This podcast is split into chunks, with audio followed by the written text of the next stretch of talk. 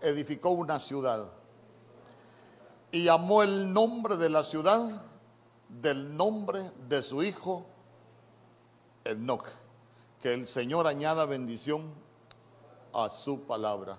Eh, yo quiero, como estamos en confianza, ya nada más que aquellos se quedaron muy atrás. Fíjese que ahí, estamos hablando de, la descendencia de Caín. Yo, yo pregunto, pregunto porque yo quiero despertarle algunas cosas a, usted y, quiero, quiero de una u otra manera eh, darle de mi espíritu para interpretar la Biblia. Ahí estamos hablando de la genética de Caín. Y dice que concibió a Dios, concibió y dio a luz a Enoch. Y edificó una ciudad y llamó el nombre de la ciudad del nombre de su hijo. ¿Qué piensa usted de eso? Porque Enoch, se recuerda que ya le dije que Enoch es consagrado, Enoch es iniciado. Y en los papelitos que le entregué, ahí vamos a ver también que hay un Enoch de parte de la descendencia de Seth. O sea que hay un Enoch de, de Caín y hay un Enoch por la descendencia de Noé. A ver, pero ¿qué es una ciudad?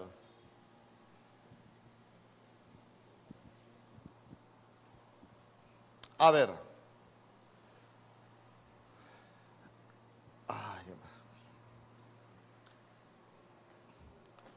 usted, sí vino en ayuno, ¿verdad?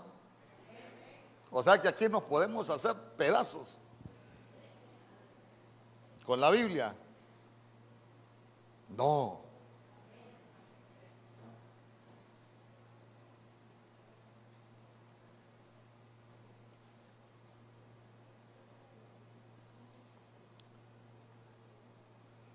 Usted se recuerda donde nuestro Señor Jesús sanó al ciego.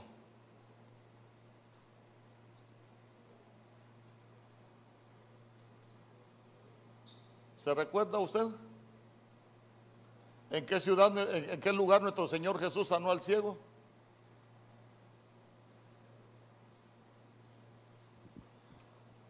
Váyase a Marcos capítulo 8, verso 22. Quiero enseñarle y quiero enseñarle algunas cosas.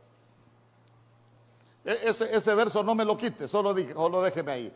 Y edificó una ciudad y llamó el nombre de la ciudad del nombre de su hijo, Enoch.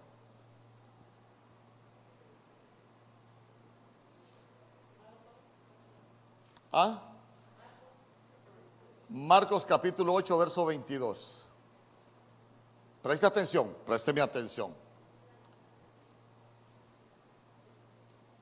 Vino luego a Bethsaida y le trajeron un ciego y le rogaron que le tocase.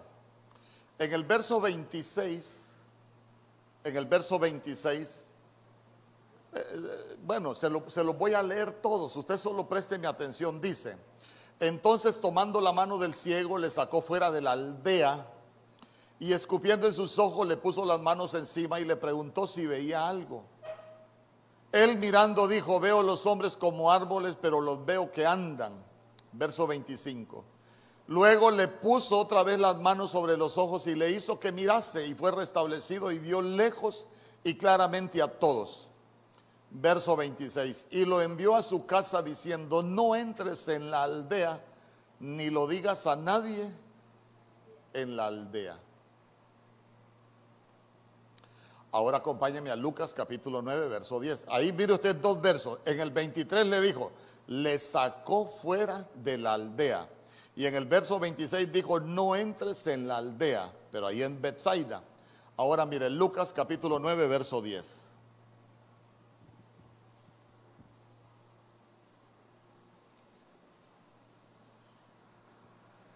hasta control de lectura le voy a enseñar. Mire, para saber Biblia uno tiene que estar concentrado en lo que lee. Vamos, ¿qué dice Lucas? Ajá.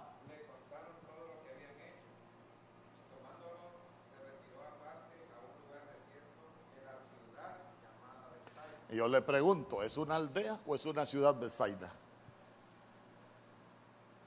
¿Ah? ¿Ah?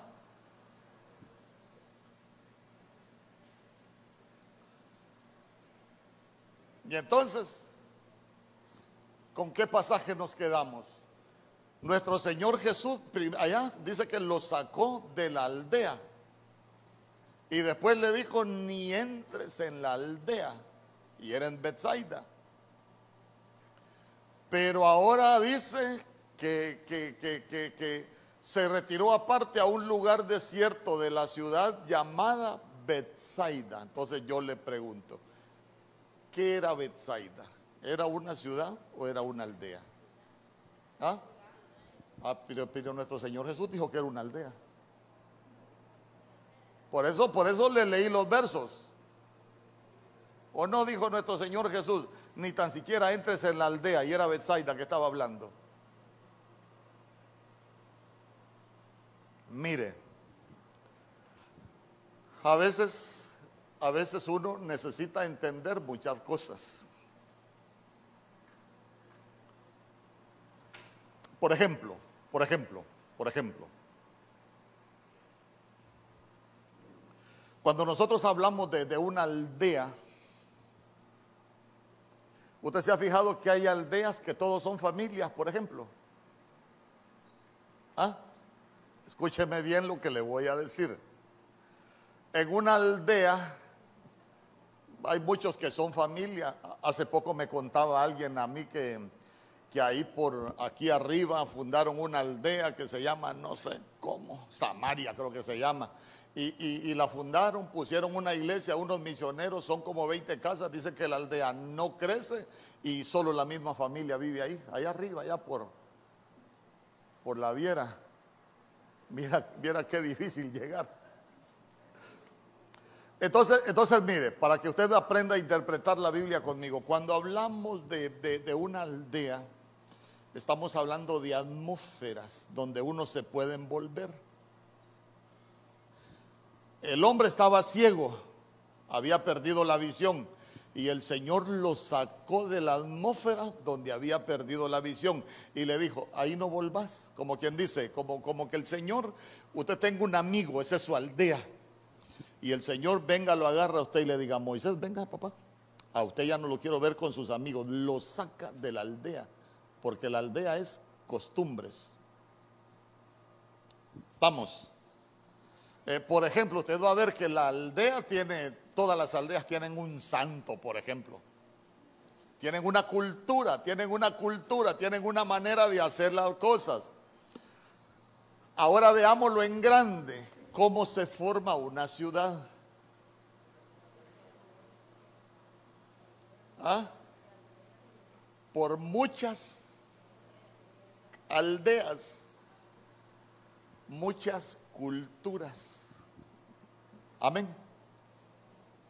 Entonces, mire, analicemos, analicemos que, que Caín tuvo un sueño y edificó una ciudad y la llamó como el nombre de, de su hijo. Analicemos algo en contra, eh, analicemos algo de la genética de Caín entonces. Y veámoslo como la iglesia, pero por el lado malo. Eh, en la iglesia se puede tener la cultura de pelear entre hermanos, por ejemplo. Sí, es una cultura. Y estamos hablando de alguien que aparentemente está consagrado, porque no significa consagrado.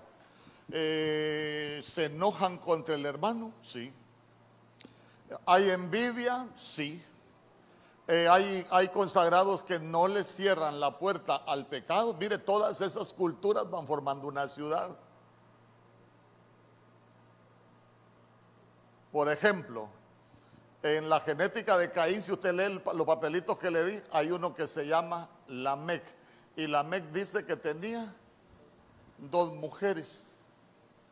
Entonces quiere decir que esa es una cultura que se puede dar en una ciudad llamada, llamada iglesia. Eh, si nosotros lo vemos de, esa manera, pero que son culturas que no son buenas. Amén. Porque recuérdese lo que significa el nombre Enoch para nosotros es muy importante, pero es un Enoch por el lado malo.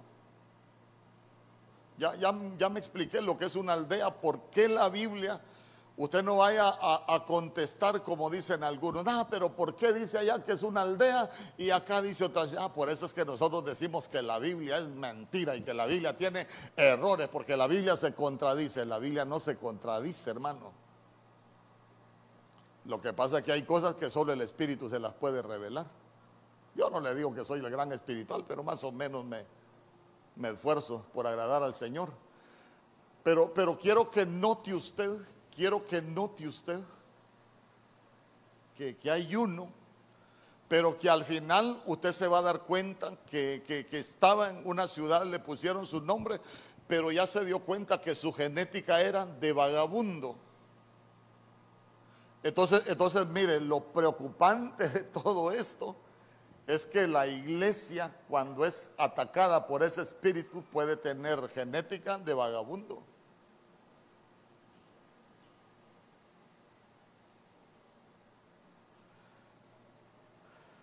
Ay, hermano.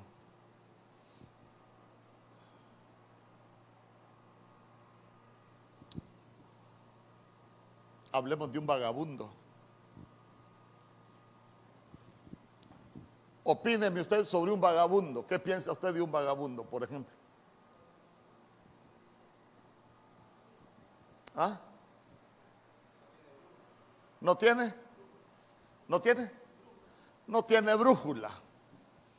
Y espiritualmente, ¿cómo lo podemos ver que no tenga brújula? Porque, porque, ¿ah? No tiene destino. Sí, no tiene destino. Eh, quiere decir que a un vagabundo le dan lo mismo cualquier lugar porque no sabe para dónde va. No, no tiene brújula, va sin dirección. ¿Ah? No tiene doctrina, sí, no tiene, no tiene doctrina no tiene cobertura. Sí, seguro no tiene cabeza, no tiene cobertura. Entonces, entonces mire qué tremendo. ¿Será que un consagrado se puede convertir en un vagabundo espiritual cuando no reconoce autoridad? Ah, eso es bien delicado. Eso es bien delicado. Yo, yo le he dicho, ya días no lo digo, pero hoy se lo quiero repetir. Yo, yo le he dicho, fíjese que en las iglesias, por ejemplo, para, para muchos, voy a hablar de Benecer, para muchos yo puedo ser su padre espiritual, para otros yo puedo ser su pastor, para otros yo puedo ser ese negro. Y para otro puedo ser cualquier cosa.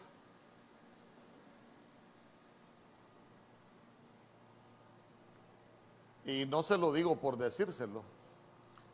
Si yo le enseño los mensajes, usted se daría cuenta que hay gente acá uno que lo trata como trapeador viejo y uno tiene que aguantar. Pero sabe que yo por eso ni me pongo a pelear con la gente, porque yo digo, ¿para qué me voy a pelear con este descendiente de Caín?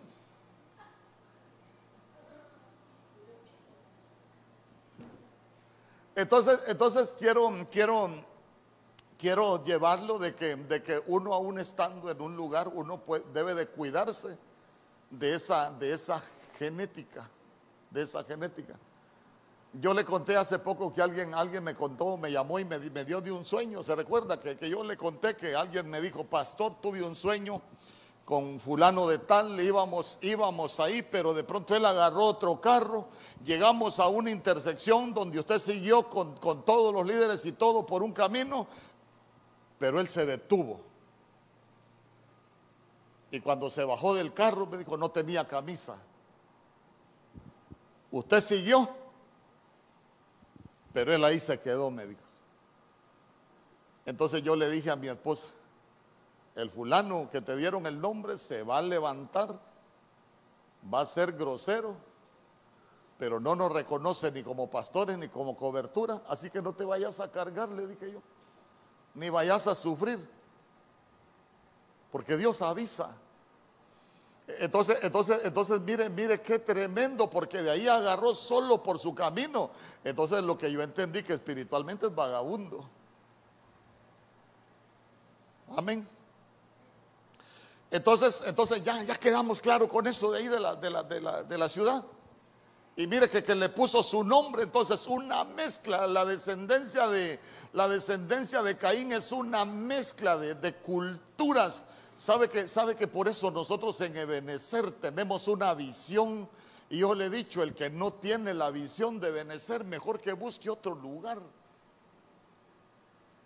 Si alguien me dice, pastor, ando un cantante ahí de no sé qué, traigámoslo aquí. No es mi culpa, peor yo que más o menos me he leído un par de versos de la Biblia, no es mi cultura espiritual, entonces digo yo no. Entonces, entonces mire qué, qué interesante. Y, y, si usted se ha fijado, hasta para predicar, si usted ve, acostado, pero hoy gracias a Dios ya ya le vamos entrando, pero tiene que ser gente que lo reconoce a uno, porque si no van a venir a decir cualquier cosa porque tienen otra cultura y nos van a convertir en Noc, pero no la que se va arrebatada, sino la de Caín. Y usted se ha fijado que usted se ha fijado que hay iglesias que tienen muchas culturas. En una misma iglesia tienen muchas culturas porque tienen ese problema por la ciudad que han, que han edificado. Entonces, entonces, entonces eh, eh, para nosotros tiene que ser casa de pan esta. Dice, ven conmigo. Entonces, entonces una, una, sola, una sola cultura. Ya ve, ya aprendió algo, algo conmigo hoy. Em, ahora bien, Génesis capítulo 5, verso 18.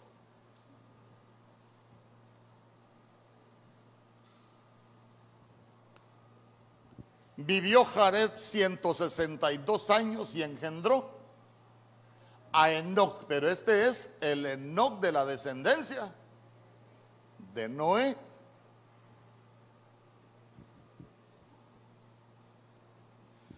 Y sabe que entre muchas cosas, yo le voy a dar algunas definiciones de, Enoch. Enoch, en primer lugar, lo que significa es iniciado. Y un iniciado Ahí está, mire. Un iniciado es alguien que participa del conocimiento de algo que es secreto. Hoy sí le vamos a entrar bien a Enoch. Usted ha escuchado, por ejemplo, el, el, ejemplo que le voy a poner es burdo, pero usted ha escuchado que a los mareros les hacen un rito de iniciación. ¿Y por qué les hacen un rito de iniciación? Porque ellos van a hacer, van a conocer cosas que son secretas y que para que las conozcan tienen que probar su fidelidad. Entonces veámoslo en lo espiritual, veámoslo en lo espiritual. Entonces un consagrado es aquel, hermano, que, que, que, que hemos iniciado en el conocimiento de algo que es secreto. Entonces ahí se va, a dando, a ir dando cuenta usted cómo nosotros podemos tener la esperanza del arrebatamiento. Ah, porque si nosotros nos consagramos, ya fuimos iniciados. El Señor nos empieza a mostrar algo que para muchos va a ser secreto, pero que a nosotros ya lo empezamos a conocer. Dice, ven conmigo. Y no solamente, no solamente iniciados. Si usted ve, dice que, dice que es de la 2596 y esa palabra 2596 lo que significa es estrechar, estrechar.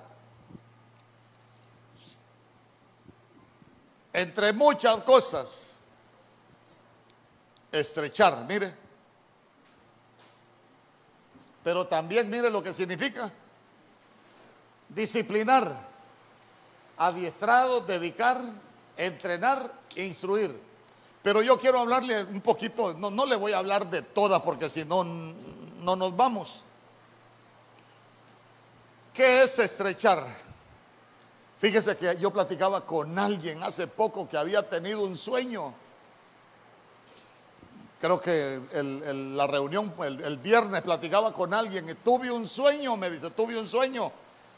Y fíjese que yo iba por un camino Y fíjese que de pronto me di cuenta que iba por un camino donde el Señor me empezó, me dice, como apretar, donde yo no me podía hacer ni para un lado ni para otro, sino que tenía que ir por el mismo camino porque si no me caía, me dice.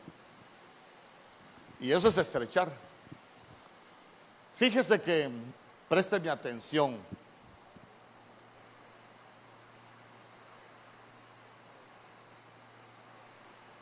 A veces yo he predicado cosas que mm, las tengo que explicar. Yo una vez prediqué de la puerta abierta en San Pedro. Pero yo me, yo me recuerdo que yo prediqué porque esa palabra puerta, cuando Cristo dijo yo soy la puerta, esa palabra puerta lo que significa es un umbral, umbral.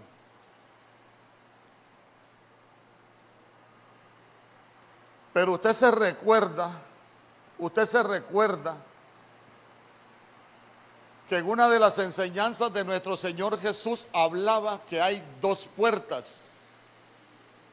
Está la puerta ancha y está la puerta. Él dijo, yo soy la puerta, pero hay algunos que, que después de él lo que agarran es la puerta amplia. ¿Y la puerta amplia dónde lleva? A la perdición. Pero nosotros necesitamos agarrar la puerta angosta, porque esa es la que lleva a la salvación. ¿Sabe, sabe que cuando nosotros hablamos de ese umbral, es que todos tenemos oportunidad de entrar por la puerta. El problema es que a muy poco les va gustando la puerta estrecha. ¿Me explico? Ay, hermano, cuando uno va por la puerta estrecha, uno se da cuenta que hay cosas que hacía antes que ya no puede hacer. Pero el que va por la puerta amplia, retosa en el Evangelio todavía. ¿Sabe qué retosar? Va? Entonces, entonces, mire usted, le estoy hablando, como estamos hablando del arrebatamiento, le hablé del Enoch de Caín. La ciudad es, para él es amplia, como quien dice, es amplia para él. Pero nosotros ya se dio cuenta que los que, porque estamos hablando del Enoch consagrado, y los consagrados que se van a ir arrebatados somos nosotros, pero ya se dio cuenta que significa estrechar. Hermano, cada día nosotros tenemos más limitantes en cuanto al pecado. Porque la Biblia dice que el Señor pasa por alto las cosas que nosotros hicimos en ignorancia, pero las que hacemos con conocimiento no. Somos culpables.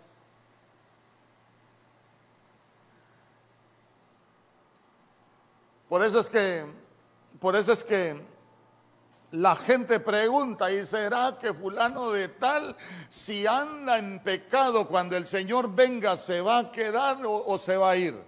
No, solo aprendamos lo que la Biblia dice. Si anda por la puerta amplia, pues va a seguir retosando en la gran tribulación. y no es que uno lo diga, porque lo que nos va a enseñar es la Biblia. Amén. Entonces, entonces imagínese usted, pero también significa disciplinar. Día conmigo, disciplinar. Cuando nosotros hablamos de disciplina, estamos hablando de un cambio cultural. Un cambio cultural. Por ejemplo, yo, yo me recuerdo que, que cuando me fui para el ejército, le voy a contar, me fui para el ejército y 4.45, física. 4.30 sonaba la trompeta, 4.45, física. Ay, hermano, cuando uno nunca se ha levantado a hacer física a las 4.45 y las primeras veces que lo levantan es una tortura para uno. Pero es un cambio de cultura y es una disciplina diferente.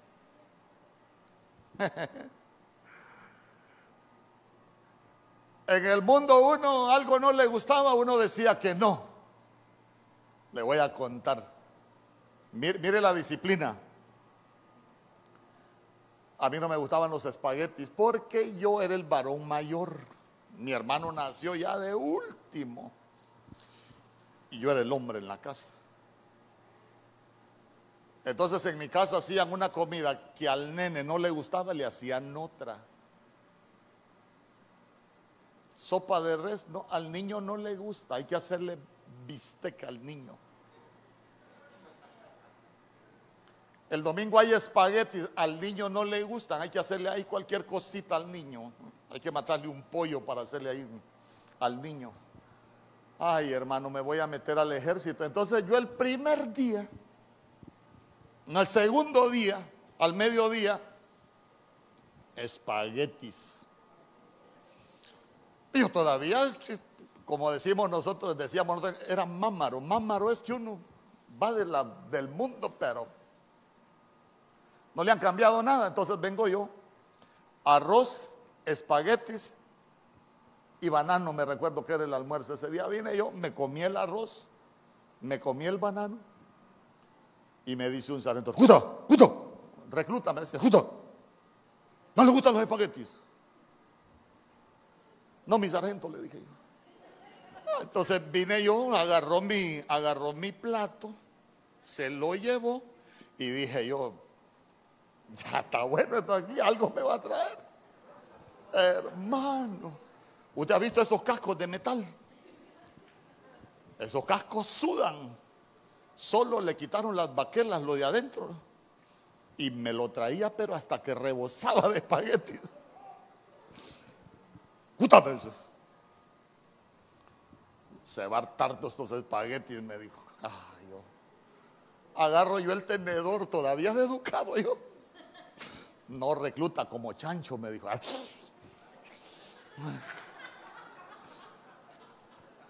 Pérese, pérese.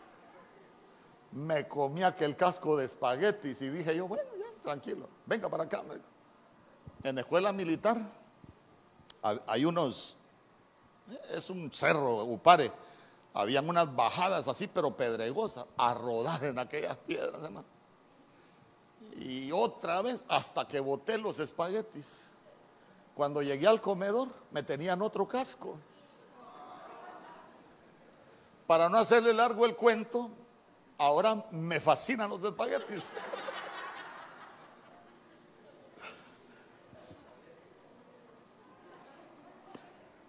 Pero me enseñaron una disciplina diferente. Ahora bien, imagínense usted a nosotros nos gustaba algo del mundo. Y si no entramos en ese tipo de disciplina, nos van a seguir gustando las cosas del mundo. A mí hoy me gustan los espaguetis porque me estrecharon y me enseñaron una disciplina diferente. Pero véalo usted en lo espiritual. Si nunca lo estrechan y, y si no nos cambian esa, esa cultura, por eso es que hay mucho cristiano que vive como mundano, porque anda por el mismo camino amplio. Todavía no ha agarrado el camino del consagrado. Toda aquella disciplina tenía una meta al final, tenía una meta. Yo al final me iba a graduar como oficial del ejército. Y yo le digo, igual nosotros tenemos una meta, irnos con el Señor. Lo que nosotros necesitamos darnos cuenta es, hermano, que, que nosotros necesitamos ser disciplinados. Si no veámoslo en la Biblia, la Biblia habla del cristiano como labrador, habla del cristiano como atleta y habla del cristiano como soldado. ¿Ya le recordó? El labrador, mire, mire, usted la iglesia, mire usted la iglesia. Hay iglesias que están en el nivel del labrador, labrador, del que trabaja la tierra, porque ese es el atrio. Pero dice que el labrador espera recibir fruto de lo que él hace. Entonces quiere decir que cuando estamos en el nivel del labrador, estamos en el atrio y estamos esperando recompensas a nivel tierra, porque estamos esperando recompensa por lo que nosotros hacemos. Pero de ahí viene el atleta. El atleta dice que tiene que aprender a competir, pero el, atleta se, disciplina para poder competir. Por ejemplo, yo me recuerdo, yo era corredor. Era corredor. Mi suegra me seguía y corría bastante yo. Ah, era corredor, era corredor. Pero cuando nosotros íbamos a competir, la dieta de nosotros, aparte de tener la dieta de la escuela militar, teníamos la dieta de, atletas. Hermano, olvídese. Allá nosotros todas las noches eran tres chocolates, por eso me gustan tanto las chocolates, y eran seis semitas todas las noches. Cuando iba a competir, lo peor para mí que no podía tomarme las tres chocolates y las seis semitas. ¿Por qué? Porque nos cambiaban la dieta. Entonces, mire, hablar del atleta es cuando ya llegamos al lugar santo, ya empezamos a competir, ya empezamos a cambiar de lo que nosotros nos alimentamos y, sabe qué, ya nosotros andamos buscando el premio. Por eso Pablo decía que él tenía temores, porque él decía que tenía miedo a, ser descalificado siendo heraldos para la salvación de otros. ¿Por qué? Porque en ese nivel él se sentía como un atleta. Pero vamos al nivel del soldado. El soldado dice que ya no se enreda en los negocios del mundo, sino que el propósito que tiene es agradar a aquel que lo llamó como soldado. Ah, entonces quiere decir que ese nivel es cuando estamos en el lugar santísimo. Ya nosotros no esperamos recompensa por lo que nosotros hacemos, ya nosotros no necesitamos la disciplina porque ya pasamos ese nivel, ahora solo esperamos agradar al que nos escogió. Amén. Entonces, entonces mire qué interesante, porque, porque la disciplina es, es dura, pero al final, hermano, es hermosa. ¿Cuántos tienen hambre ya? Fíjese que Fíjese que, fíjese que eh, yo, ¿cuántos han visto un desfile de la escuela militar? Estoy nostálgico yo. ¿ah? En la escuela militar hay algo que se, bueno, se conocía como tiempos perdidos. Tiempos perdidos era un pelotón de 30 y, ¿qué? 37 éramos. Hay dos cabezas, las cuatro filas. Eh, eh, pero, pero el problema es que en tiempos perdidos no hay voz de mando. Uno todos los movimientos que hace son mentales. Son mentales. Y yo me recuerdo que nosotros íbamos al estadio a, hacer presentaciones de tiempos perdidos en grama, pero como nosotros estábamos preparados mentalmente y teníamos llena la cabeza de aquello, nosotros hacíamos todas las rutinas, pero no necesitábamos que nos estuvieran repitiendo. Entonces véalo espiritualmente, véalo espiritualmente. Cuando nosotros tenemos una disciplina, las cosas las vamos a aprender a hacer en automático. De su boca no van a salir malas palabras porque usted ya tiene disciplinada su boca y ya no va a salir cualquier cosa de su boca.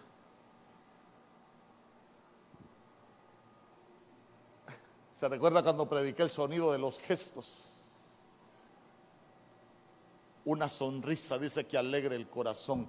Ah, entonces nosotros vamos entendiendo que con los gestos podemos destruir a cualquiera, pero como ya nos disciplinamos, nosotros ya aprendimos a hacer las cosas en automático. Eh, por ejemplo, por ejemplo, por ejemplo, yo le puedo asegurar que hay lugares donde usted ya no va porque usted sabe que se va a ir a contaminar. ¿Y quién se lo dijo? No, usted en automático ya lo tiene en su cabeza. Ya está programado para decir que no. Amén. Y si hay algo que se cuida, que se cuida en la escuela militar, usted cuando mira a los cadetes dice, qué bonito los cadetes. Pero cuidar ese uniforme, hermano, cuidar esos botones, que se le pierde un botón a uno. Perdí el pellejo del lomo, uno de las arrastradas que le pegaban. Ahora yo le pregunto, ¿cómo cuidamos nuestros vestidos que nos dio el Señor? Por eso es Jehová de los ejércitos. Mire, que yo nunca había metido arroyos de eso hasta ahorita. Pero por eso es Jehová de los ejércitos. Imagínese, recluta, usted es un recluta, aquí está su uniforme. Y, aprender a cuidar esos vestidos me los dio mi jefe, me los dio Jehová de los ejércitos. Pero póngase a pensar en el, en el salvajísimo del pródigo. Se fue de la casa del padre a perder sus vestidos. Pero en la casa del Padre siempre tienen de repuesto. Pero hay que arrepentirse. Amén. ¿Y sabe qué? Con el, fíjese que en la escuela militar, por ejemplo, con el uniforme sucio, usted no iba a ningún lado. Ahora véalo espiritualmente. ¿Será que vamos a llegar al cielo con el vestido sucio? O peor, ¿será que vamos a llegar al cielo sin ese vestido que nos dio el Señor? No. Usted se recuerda que dice que un, hombre rico preparó una fiesta de bodas para su hijo y cuando entró, entró a supervisar, había uno que estaba desnudo y se recuerda lo que le preguntó, ¿cómo entraste aquí sin estar vestido de bodas? Y el Señor lo sacó de la boda. Ah, entonces, entonces vaya pensando usted, por eso mire, la Biblia todo tiene, todo tiene sentido todo tiene sentido, hasta los términos, hasta, hasta los personajes, hasta las figuras que el Señor utiliza. Usted se va a dar cuenta que todo tiene sentido, hermano. Pero imagínense qué hermoso, disciplina. Pero ahora, ahora hay muchos que están diciendo que el amor está sobre la disciplina. Que ahora la gente no hay que disciplinarla, sino que hay que amarla. Perdóneme, perdóneme. Eso no es así. El amor conlleva disciplina. Busque usted a todos los que el Señor amó. A todos los corrigió y a todos los disciplinó. ¿Qué significa David? ¿Ah? David significa amado de Dios. Eran tiempos en que los reyes salen a la guerra, iban a pelear contra los amonitas y dice, pero David se quedó en el palacio. Cuando se quedó en el palacio vio una mujer que se estaba bañando, le gustó, la mandó a traer, se llegó con ella, cometió adulterio. Amado de Dios. Y el Señor le mandó un profeta que le contara una historia bien bonita. Hey David, David tiene que haber sido bravo, hermano. Y, tremendo. Hey, David, te quiero contar una historia. Ajá, fíjate que. Fíjate que un hombre tenía una ovejita, la quería como a su propia hija. Pero vino un viajero. ¿Qué, le he dicho yo que son los viajeros? No, hombre, ya, ya enseñé yo que son los viajeros. ¿Qué son los viajeros?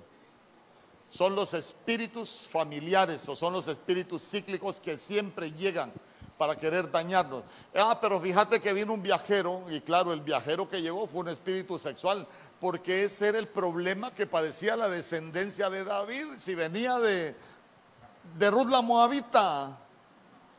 Y él dijo, en pecado me concibió mi madre, ¿se recuerda? Tenía, eran, eran problemas ancestrales. Y dice, vino un viajero y sabes qué, rey, el hombre rico tenía muchas ovejas, pero tremendísimo. Le, agarró la, ovejita al hombre que solo tenía uno. Rey, ¿qué, qué, debemos hacer con, con, ese hombre que, le, le, agarró la ovejita al que solo tenía una? Hay que matarlo, dijo David. ¿Y qué le dijo el profeta? Ese eres tú, le dijo. Y queda embarazada la mujer. Y el Señor le dice, lo que hiciste en secreto, en público te va a suceder. y le dijo, el hijo de esa mujer se va a morir. Amado de Dios.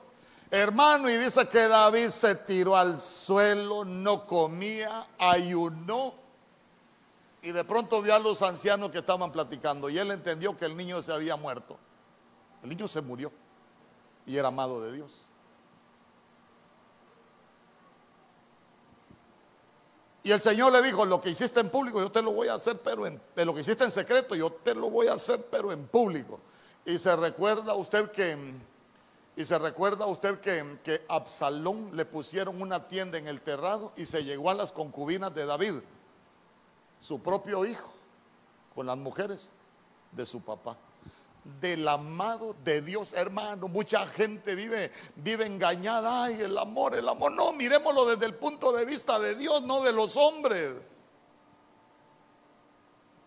Y Dios lo que quiere es que nos apartemos del pecado, que nos amemos, pero que nos apartemos del pecado. Imagínense que yo me dé cuenta que alguien ay, está en adulterio, pero hay que dejarlo servir porque el pastor es buena onda. Dios reprenda al diablo. Eh, si, si, la Biblia dice que, que, el que sirve a los hombres deja de ser servidor de Dios. Y yo no quiero ser servidor de los hombres, quiero ser servidor de Dios. Pero ya se dio cuenta cómo, cómo estamos convirtiendo la iglesia en la ciudad de Enoch.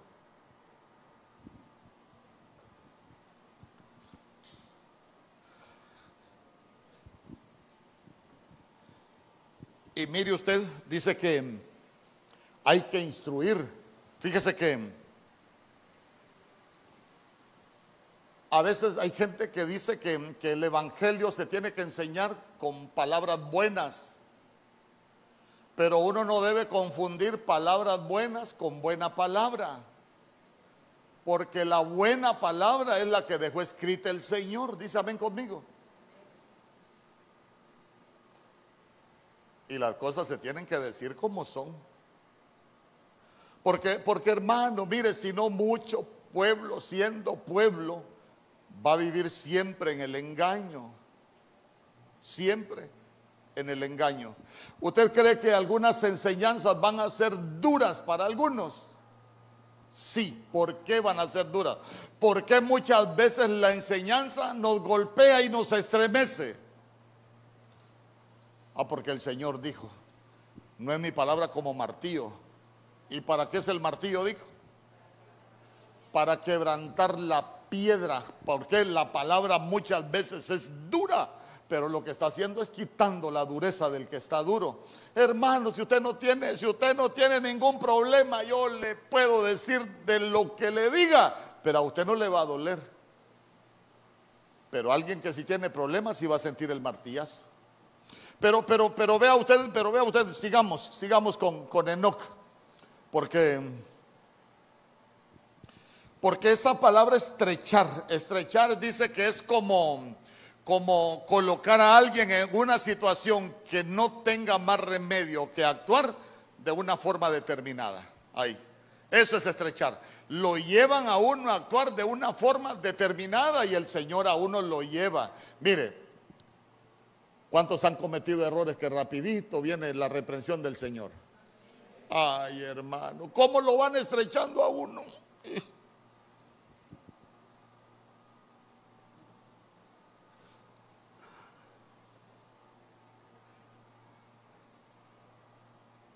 Ay, hermano. A uno le pasan cosas con los hijos, le pasan cosas en lo económico, le pasan cosas a uno mismo y uno sabe que hay cosas que uno ya no puede hacer. ¿Por qué? Porque lo estrecharon. Es como que el Señor diga, no, papayito, usted ya es mío, usted ya no puede hacer esto. Entonces, mire, sabe que nosotros conocimos un caso de un pastor en Ebenezer que antes de ser pastor fumaba. Y siendo pastor, un día le dio ganas de echarse un cigarro. Y vino él y como se dice tantas cosas de un cigarrito. ¿Sabe usted que el siguiente día él soñó en la noche que lo estaban castigando, que le daban con una vara? Y sabe que el siguiente día le dijo la mujer, hey amor, le dijo, ¿y qué te pasó en la espalda? Le dijo. literalmente la vara dibujada en el lomo. Hermano, digo yo, ¿usted estaría, usted estaría dispuesto a que lo estrechen de esa manera? ¿O no? Fíjese que yo he conocido a algunos, diga conmigo, aquí no hay ninguno. Yo he conocido a algunos que, se van a la calle a, pecar y dicen, mire pastor, mire, nada me pasa. ¿Por qué? Porque Dios es bueno. Ay hermano, perdóneme, pero yo creo que se metió a Enoch, pero la ciudad que le edificaron, que le edificó Caín, ¿sabe por qué?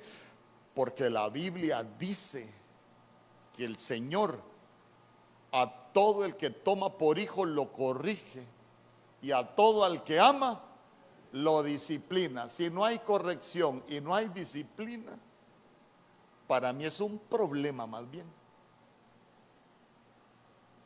Yo no sé si usted lo ve de esa manera. El Señor llamaba, amaba a David, sí, pero el Señor no, no, le dejaba pasar una a David. Acuérdese de otra que le pasó a David, eh, porque estamos hablando de que los Enoch los consagrados, los que se van al arrebatamiento, son estrechados. Acuérdese de otra difícil que le pasó a David. ¿Ah? El censo. El censo, por ejemplo, David, iba a pelear y eran tiempos donde él tenía que ir a la batalla y él dijo, me voy a hacer un censo a ver qué tan fuerte es mi ejército. Y vino Joab y le dijo, no, mi señor, ¿para qué va a censar el pueblo? Si usted sabe que todas las, todas las batallas las hemos ganado porque Jehová ha estado con nosotros. No, él se metió a rollo que iba a hacer un censo para ver qué tan fuerte era su ejército. Ahí le mandó el Señor otra vez al profeta. Estrechado.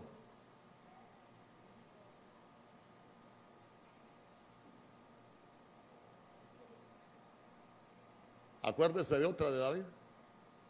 David tiene un montón. ¿Y por qué le pongo como ejemplo a David? Porque amado de Dios. Amado de Dios.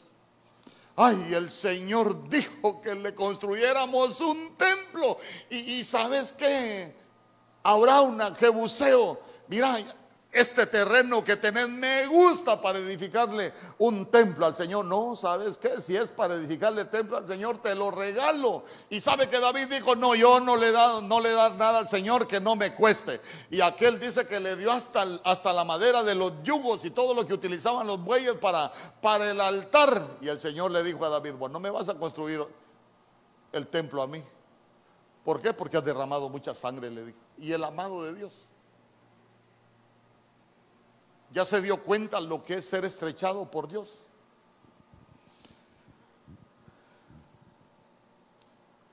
Entonces, mire qué, qué bonito. ¿Por qué? Porque tenemos un Enoch de parte de Dios y en, en, Génesis capítulo 5, verso 21. Porque, porque este Enoch se fue arrebatado, hermano. ¿Y cuántos nos queremos ir arrebatados? Pero, mire, mire el Enoch que se fue arrebatado. Génesis capítulo 5, verso 21. Vivió Enoch 65 años y engendró a Matusalén. Yo le dije, Matusalén lo que significa es hombre de dardo. Hombre de dardo. Busque en la Biblia, ahí en sus archivos bíblicos de su cabeza ¿Quiénes tenían dardos en la Biblia? ¿Ah? Joab tenía dardo, pero Joab era hijo de Sarbia y Sarbia lo que significa es heridas. Y al final usted se va a dar cuenta que el rey manda, lo manda a cumplir una comisión y Joab lo que hizo fue enterrarle de los dardos que él andaba a Absalón en el corazón para matarlo. Tiene una gran enseñanza de las heridas, como uno con, cuando está herido puede, puede ser portador de dardos y uno puede terminar matando espiritualmente a otro. Porque se recuerda, Absalón lo que tenía era trabada la cabeza en la encina, no era el cabello como muchos dicen. A él se le trabó la cabeza, lo que se le trabó fue los pensamientos. Y es lo que necesitaba era ayuda, pero aquel lo llegó a clavar los dardos. E, entonces se recuerda usted que la Biblia dice ahí en el libro de Efesios capítulo 6, creo que es por el verso 16, eh, que nosotros tomamos el escudo de la fe para poder apagar los dardos encendidos del maligno. Entonces quien tiene dardos también es el diablo, que el Señor lo reprenda. Entonces vamos, los hijos son frutos. El primer fruto que dio Enoch era malo.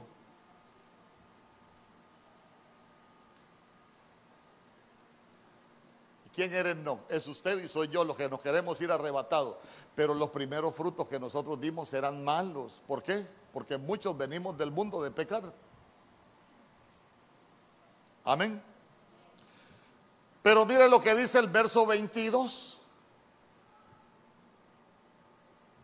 Génesis capítulo 5, verso 22. Yo le decía, caminó Enoch con Dios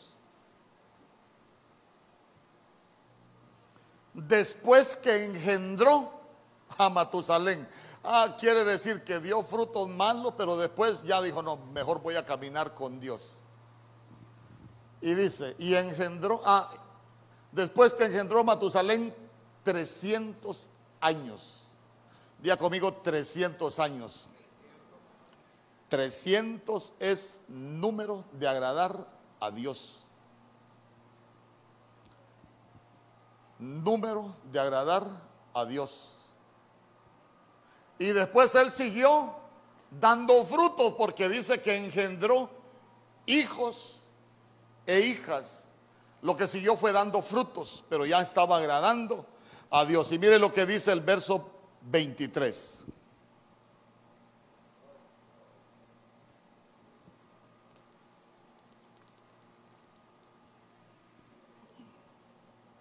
Y fueron todos los días de Noé 365 años. Caminó pues Enoch con Dios y desapareció porque le llevó Dios. Se fue arrebatado.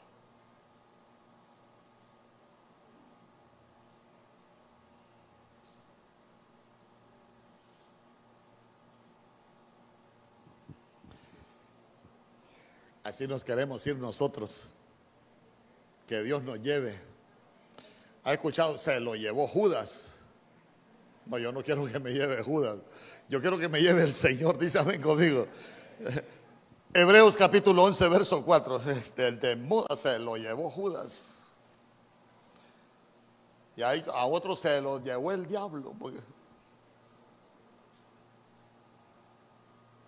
Pero a nosotros nos va a llevar el Señor. Mire lo que dice Hebreos capítulo 11, verso 4. Por la fe Abel ofreció a Dios un mejor sacrificio que Caín, por lo cual alcanzó testimonio de que era justo, dando Dios testimonio de sus ofrendas. Y por la fe, estando muerto, todavía habla. Escuché bien. Verso 5. Por la fe no fue trasladado Ahí está Enoch, mire. Por la fe Enoch fue trasladado, pero es el Enoch de la descendencia de, de Noé, de Seth. No es el de Caín. Fue trasladado al cielo para que no viera muerte y no fue hallado porque Dios lo trasladó. Porque antes de ser trasladado recibió testimonio de haber agradado a Dios. Entonces ya se dio cuenta que, nosotros tenemos que llegar a recibir ese testimonio, que en el cielo digan que hemos agradado a Dios.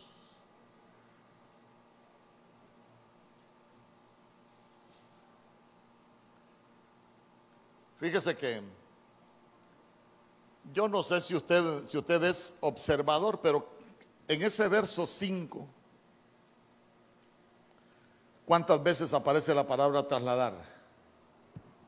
Solo en ese verso la palabra trasladar, hablar que habla de traslado, aparece tres veces.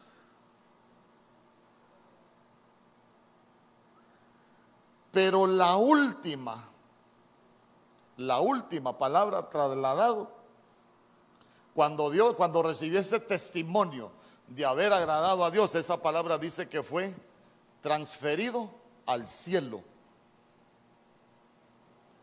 Transferido al cielo. A ver, a ver. ¿Qué es hablar de transferir? El hombre que trabajó en bancos. Cuando hablamos de billete estamos hablando de una cuenta a otra cuenta. Pero, pero miremoslo en un trabajo, por ejemplo, en un trabajo. Cuando hablamos de transferir, ¿qué sucede? Que usted está asignado en un lugar, en una posición, pero a usted lo necesitan en otro lugar. Entonces dice, bueno, hay que transferirlo para el otro lugar.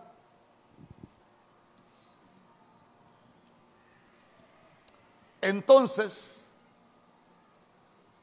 nosotros vamos a ser transferidos de la tierra al cielo.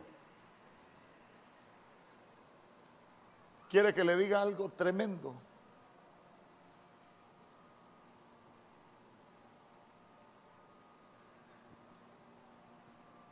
Pero quiero que me escuche bien lo que le voy a decir.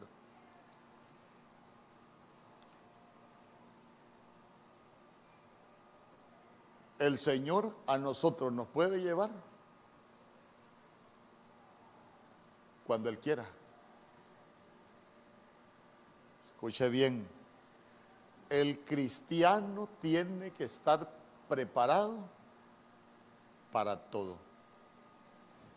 Pablo dijo, el, el, morir para mí. ¿Y por qué dijo que era ganancia morir? Ah, sí, yo ya, está, yo ya estoy listo para ser derramado como libación, dijo. Pero yo todavía estoy en la tierra por culpa de esto que tengo que seguirles enseñando. Y cuando habló de libación, el sacrificio de libación es el nivel de ofrenda más alta. Como quien dice, yo para irme con el Señor estoy preparado.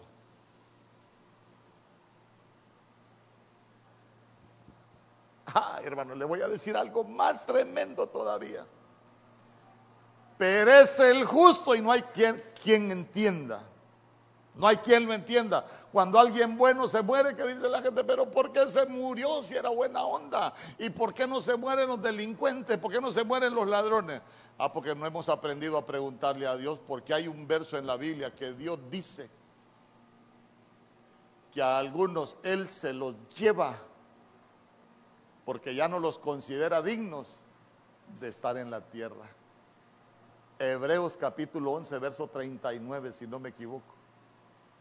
El Señor ahí está viendo, ahí está viendo, ahí está viendo. Has visto a mi siervo Job. No, sí, pero a Job todavía le falta hay un poco de trato en la tierra. Todavía ahí falta, ahí déjmelo, no me lo toque. Ah, pero algunos, algunos el Señor se, se los lleva.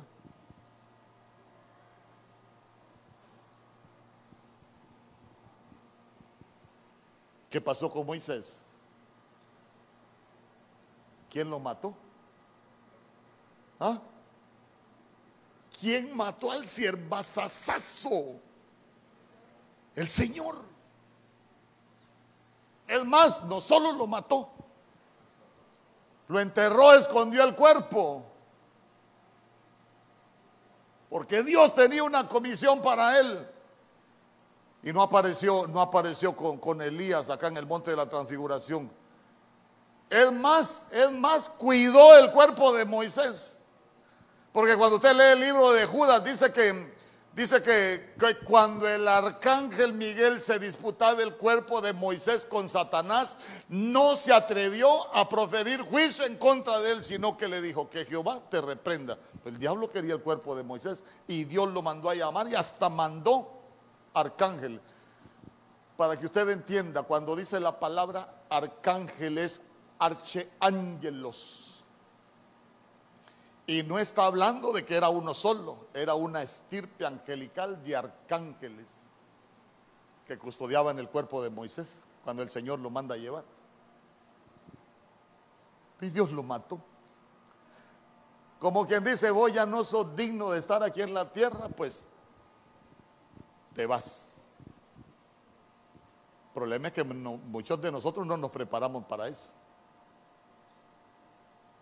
Yo le he contado que allá en Ebenezer eh, se dio un caso bien, bien difícil con un anciano. Teníamos una reunión nosotros y, ahí los líderes, diáconos y ancianos y, y él venía de viaje, era un hombre que trabajaba bastante en el ministerio, hermano, muy ocupado afuera. Y ese día le pidió permiso al apóstol Germán para no estar en la reunión. Y el apóstol le dijo, no, me andate, yo sé que has trabajado y, que venís de, de, estar sin tu familia. Llegaron, pidieron la comida, el niño se metió a la piscina. Cuando le sirvieron la comida, que fueron a llamar al niño para que comiera, estaba ahogado. Ustedes se dieron cuenta, Estaba flotando el niño.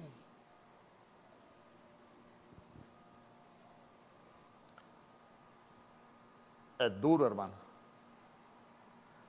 Entonces, llegaron, inmediatamente le avisó al apóstol, hermano, y empezaron a arreglar todo funeraria. El detalle es que él cuando llegó no quería que nadie le hablara. Él dijo, no quiero hablar con nadie. Al fin, miren lo que me hizo el Señor. Y empezó a decir un montón de cosas él en su dolor. Y se metió a un cuarto con la mujer.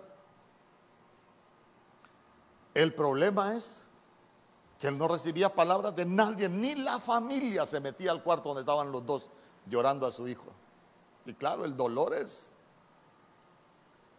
Los padres cuando pierden un hijo no tienen nombre. ¿Sabía usted que no tiene nombre eso?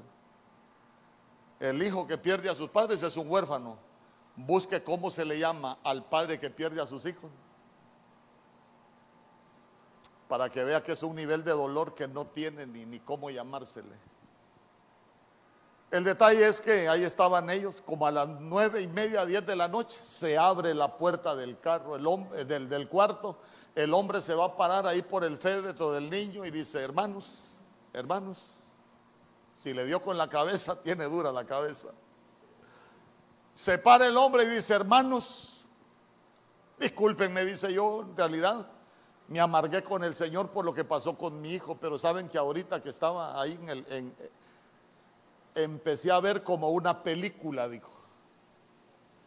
Y el Señor me puso como una película donde vi cómo se ahogó mi hijo, vi todo lo que pasó y vi cuando llegó al cielo y vi cuando el Señor salió a recibirlo.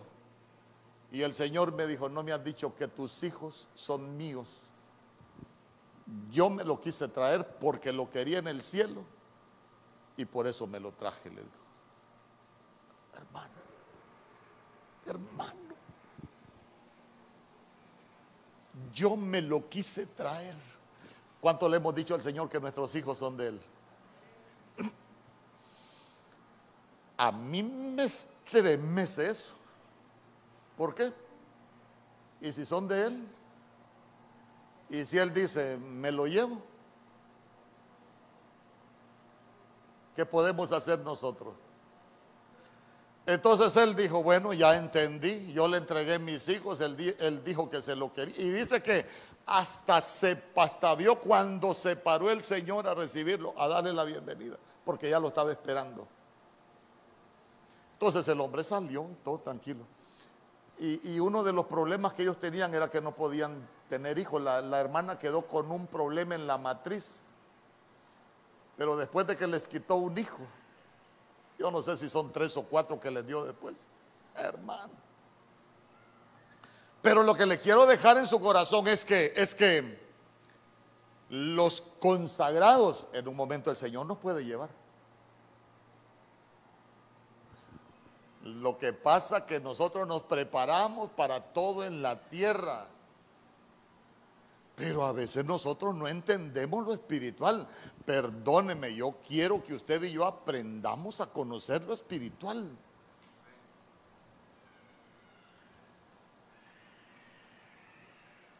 Mire, y no es fácil. Yo le he contado un problema que tuvimos con Naoli. Eh, lo he contado, pero por el tema se lo voy a compartir. Tal vez hay alguien que no lo ha escuchado, pero cuando, cuando se dedicó el templo nuevo, Maoli no podía danzar, le dolía el corazón, hermano, y solo llegábamos, todo el día normal, solo llegábamos al templo y Maoli no podía danzar. Oro fulano, oro mengano. ¿Quién oró por ella? Creo que todo el mundo la despeinó. A todo el que se le atravesó la despeinó orando por ella. Pero solo se ponía el uniforme y Maoli no podía danzar. Como somos bien espirituales veces. El lunes, pasó viernes, sábado, domingo que Maoli no danzó. El lunes fuimos a la clínica a hacerle el examen del corazón porque todo apuntaba, porque lo que le dolía era el corazón. Fuimos a hacerle el examen del corazón y en el corazón no tenía nada el corazón bueno, la presión buena, la sangre buena, todo bueno. Se me salió lo espiritual. Ay, es un problema espiritual. Ay, hermana. Entonces vine yo y empecé a pedirle al Señor que me revelara. Allá me fui. Señor, revélame qué es lo que está pasando en mi casa, qué es lo que está pasando con mis hijos. Revélame, revélame. Pues mientras estaba orando no me lo reveló, sino que cuando estaba dormido. Y el Señor, delante de Dios que me va a juzgar, se lo digo, el Señor me dijo, ella no tiene ningún problema ahorita, me dijo, pero tiene unos amigos en el colegio que si no los deja y antes de que se contamine, la voy a cortar, me dijo, ay hermano. Y me levantó. ¿Cuántos se han levantado de un sueño así? Pero que, ay Dios mío, ay Dios mío. Y uno, entonces viene, yo me levanté y le digo a mi esposa, amor, ya sé qué es lo que está pasando. Inmediatamente nos fuimos al cuarto de ella. Y le digo yo, mira, soy tu papá, te amo, pero yo voy a orar. Si no querés obedecer, voy, me va a doler, pero te voy a enterrar, le dije. Le impuse en manos y le dije, Señor, yo solo cumplo con decirle lo que tú me has dicho. El Señor dice que tenés unas amistades y si no las dejas te va a cortar. Yo te pongo en sus manos, yo te entrego, Señor. Solo espero que me consueles en el tiempo de dolor, pero mi hija es tuya. Va. ¿Y sabe cuál era el problema? Muchachos de la iglesia que se tocaban las pompis y algunos de ellos tenían desviaciones sexuales. Y el Señor me dijo, antes de que se corrompa, me la llevo. Ay, hermano. eso no se lo deseo a nadie yo porque es difícil entregar sus hijos uno. Pero recuérdese, o sea que hay unos que el Señor los corta para que no se contaminen. Por eso es que la Biblia dice, perece el justo y no hay quien entienda, pero el Señor sí sabe de que lo está librando. Este si lo suelto un ratito se me va a descarriar. Ah, mejor me lo llevo. Vaya, va. Tan buena gente que era. Sí, pero antes de que se descarriara, se lo llevaron. ¿Por qué le digo esto? ¿Usted no se ha fijado que hoy hay gente que se está muriendo? Hasta que parece que no tiene lógica. Yo soy de los que creo que el Señor está recogiendo ya. Yo pienso que el Señor está recogiendo a mucho pueblo.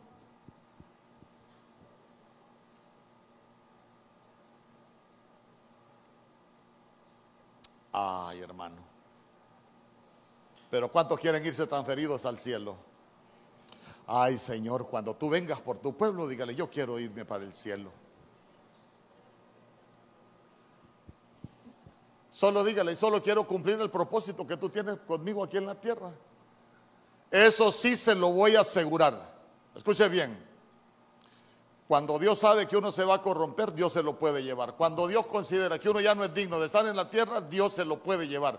Pero cuando Dios tiene un propósito con nosotros aquí en la tierra, ni así se levante lo que se levante, usted y yo no nos vamos de esta tierra. Nada de lo que se levante puede prevalecer cuando Dios nos tiene aquí con un propósito. Yo sé la convicción que tengo, fíjese, yo en esa convicción descanso. Mientras Dios tenga una comisión para mí, aquí voy a estar. Cuando Dios me considere que ya no soy digno de estar aquí, o que Dios mire que yo me voy a corromper, te fuiste. Pero nos vamos con el Señor. Hermano, ¿y cuál es la promesa? Los muertos en Cristo resucitarán primero. Mire, ya se dio cuenta usted que el que muere en el Señor hasta el privilegio tiene de levantarse primero. Los muertos en Cristo resucitarán primero. Lo que pasa que los cristianos, le repito, muchas veces no entendemos el plan de Dios y no entendemos las cosas de Dios. Pero mire qué interesante, qué interesante es todo lo que podemos aprender nosotros con, con Enoch. Con Enoch. Entonces, le decía yo que Enoch, después de que engendró a Matusalén, después de que sus frutos eran malos, dice que, dice que engendró hijos e hijas, quiere decir que se volvió fructífero.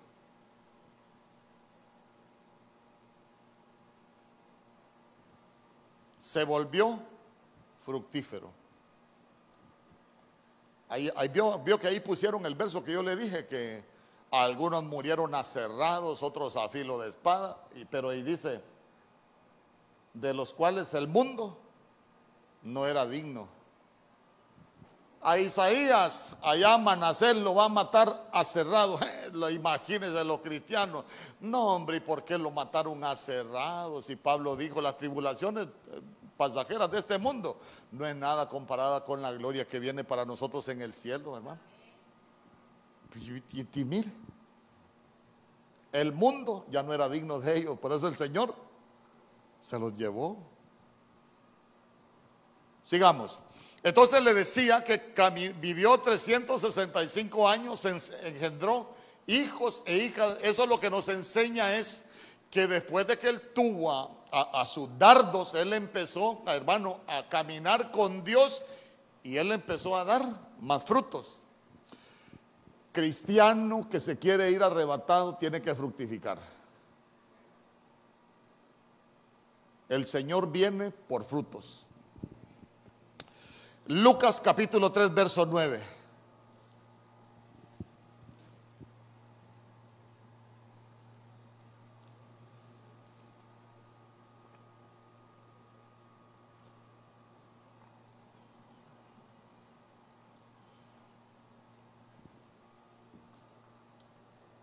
Ahorita el Señor me, veo a la hermana Sonia. ¿Sabe que la hermana Sonia la han querido operar dos veces? La primera vez se cayó y se quebró, no lo operaron. Se, se, dislocó el hombro. La segunda vez fue el pie. Usted tiene que estar preparada para el de repente de Dios, lo que Dios va a hacer en su vida. Si justamente cuando la van a operar se quiebra. Y vamos a ver la gloria de Dios. Su familia va a conocer el Dios que usted tiene. Y para eso les va a servir para que se den cuenta del Dios que usted sirve. Lucas capítulo 3, verso 9 dice, ya también el hacha está puesta a la raíz de los árboles. Por tanto, todo árbol que no da buen fruto se corta y se echa al fuego. Todo árbol que no da buen fruto se corta. Ay, hermano.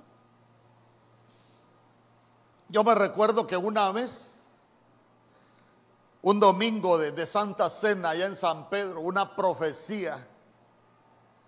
He aquí dice el Señor, tú que eres servidora de esta casa, pero tus frutos son malos, no has querido apartarte del adulterio.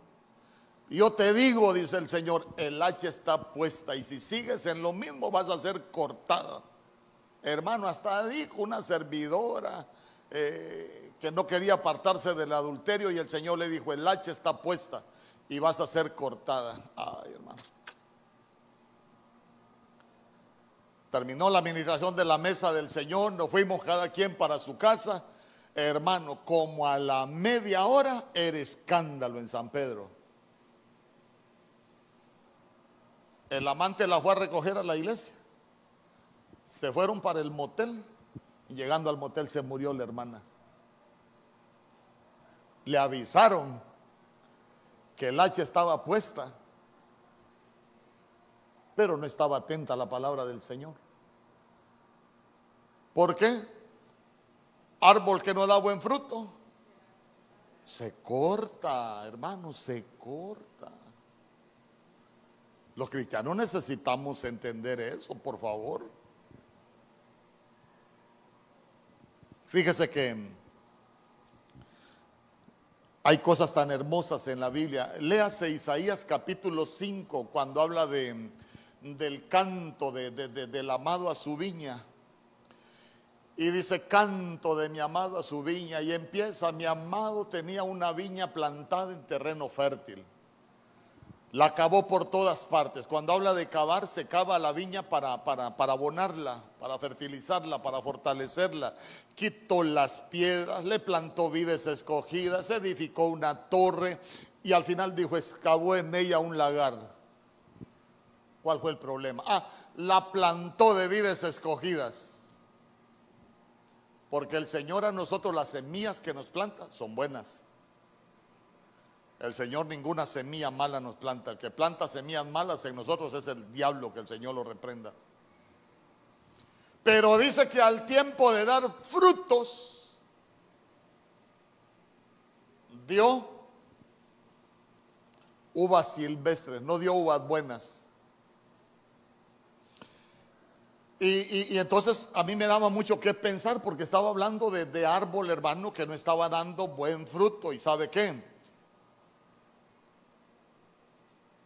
Cuando habla de, la viña, ¿qué dice Juan capítulo 15?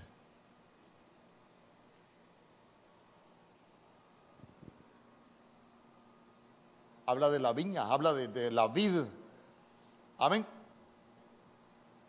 Entonces, mire usted, imagínese usted qué tremendo. Nosotros fuimos conectados a la vid por su sangre estamos conectados a la vida verdadera, pero ¿qué frutos estamos dando? ¿Sabe qué sería lo más terrible para el pueblo de Dios? No solo para usted, sino hasta para los que nos ven. Que estemos plantados en la vida verdadera y produciendo uvas silvestres, frutos malos. Ay, hermano. Sabe que empecé a, estudiar algunas cosas de, las uvas silvestres que aparecen en, la Biblia y empecé a investigar algunas cosas acerca de las uvas silvestres. Y dice que, dice que la uva silvestre incluso se ve más frondosa, se ve más fuerte que la vid que da frutos buenos.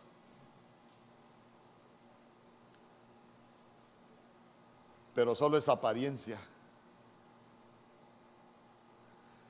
El fruto de la uva silvestre es agrio. Se imagina ya el Señor, voy a tomarme un, un vasito ahí de, de, la vid. agrio. ¿Y sabe qué es lo más tremendo? Dice que la uva silvestre es más prolífica que la uva buena.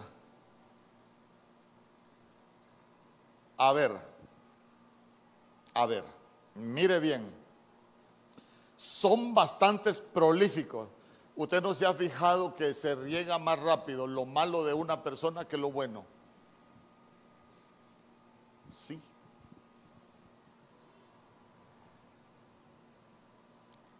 La uva silvestre no se deja cultivar, no es cultivada no es cultivada. A ver, con un agrónomo que tenemos aquí en primera fila. Cuando algo no es cultivado, cuando algo no es cultivado,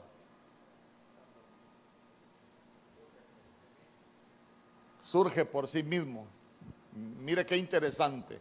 Algo que no es cultivado es que es algo que usted de pronto ve en su vida que no es cultivado, pero que no es bueno. Esa es una uva silvestre. Eh, por ejemplo, por ejemplo,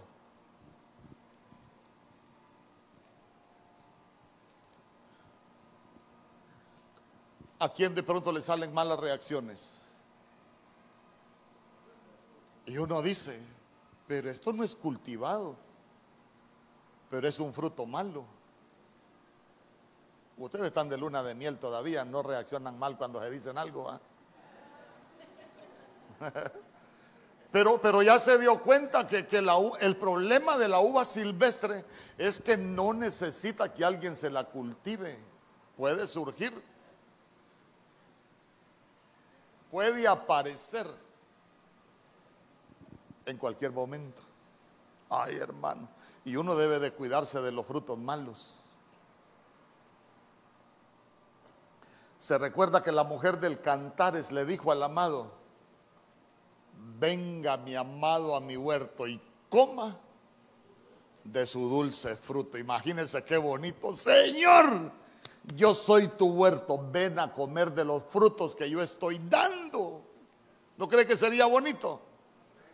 Ay, pero a veces es... Mm. No venga, Señor, porque la casa la tengo sucia. No venga, Señor, porque en mi casa estamos en guerra. No hay dulces frutos en el huerto. Bueno, el que tenga oídos para oír, que oiga. Bien. Lucas capítulo 13, verso 6. Ahí léalo conmigo. Dijo también esta parábola. Tenía un hombre una higuera plantada en su viña y vino a buscar fruto en ella y no lo halló. Y dijo el viñador, aquí hace tres años que vengo a buscar fruto en esta higuera y no lo hallo. Córtala. ¿Para qué inutiliza también la tierra? Verso 8. Él entonces respondiendo le dijo, Señor, déjala todavía este año hasta que yo cabe alrededor de ella y la abone. Verso 9. Y si diere fruto bien, y si no, la cortarás después.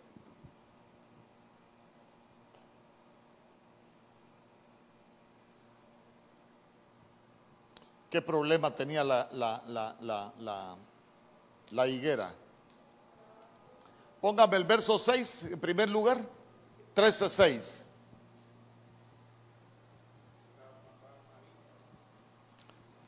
Mire, ve. Por eso el Señor dice, todo, todo, es, todo es inspirado por Dios. Nada se hace si no es fuera de la voluntad de Dios. Ya se dio cuenta que 13, 13 véalo por los dos ángulos. 13 es gobierno perfecto, pero 13 también es número de rebelión y 6 es el número de la imperfección del hombre.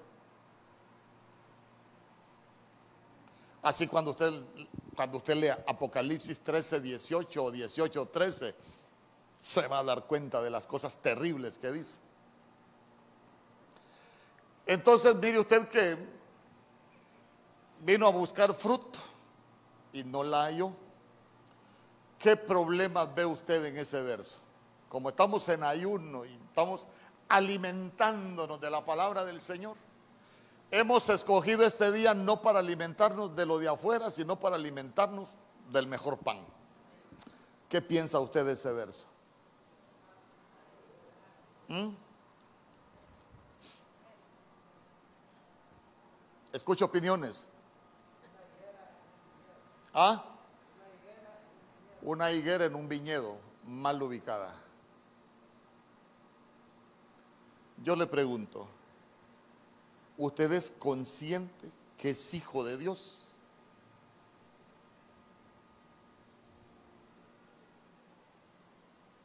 Porque si nosotros somos conscientes que somos hijos de Dios, va a cambiar nuestra mentalidad, porque a veces somos criados del Señor, nada más.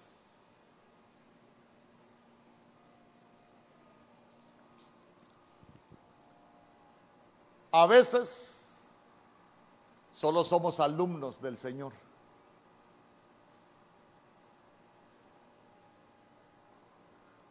¿Usted se recuerda de alguien que solo era alumno del Señor y que ni tan siquiera aprendió bien? Judas. Judas, seré yo maestro.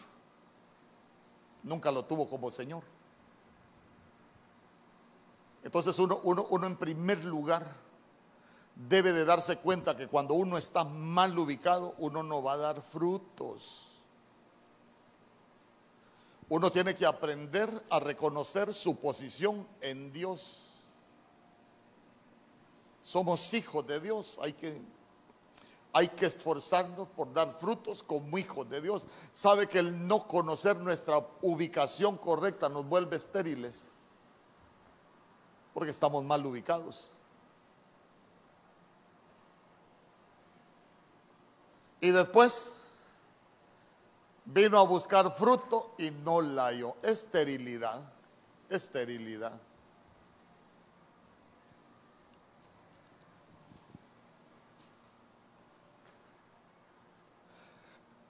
Pero nosotros no somos estériles. Dice amén conmigo. Porque mire, para irse arrebatado tenemos que dar frutos. Frutos. Marcos capítulo 11, verso 12.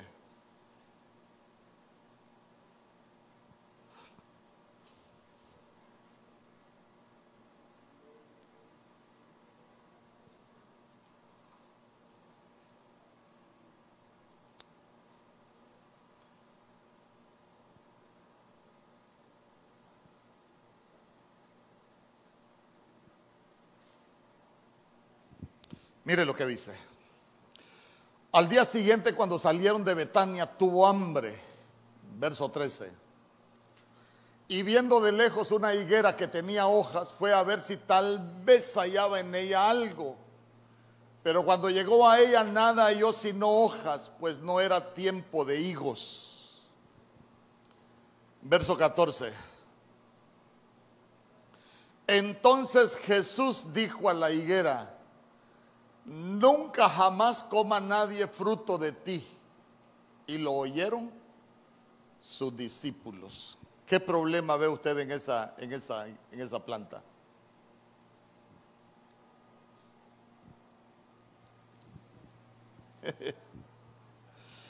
imagínese usted que,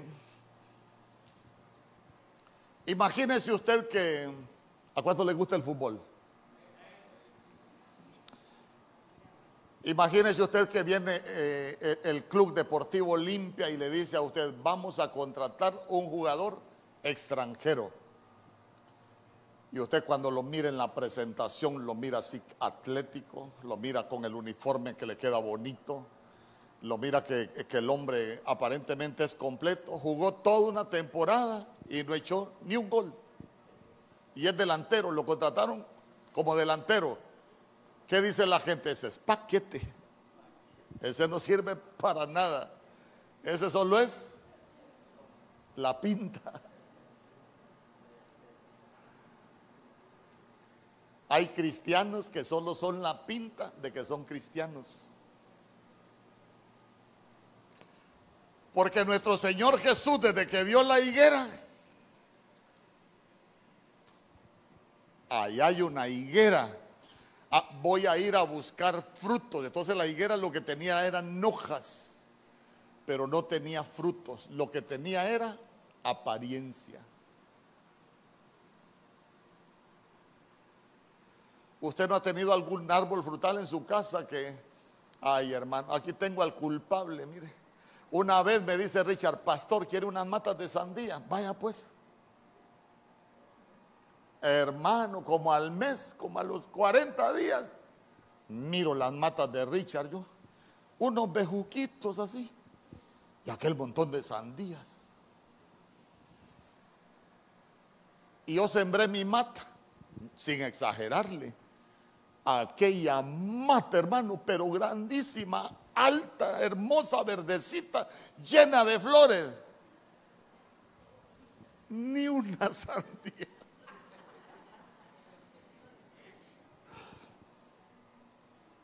Un día me dice Richard Pastor, es que fíjese que en las matas de sandía me dieron un macho.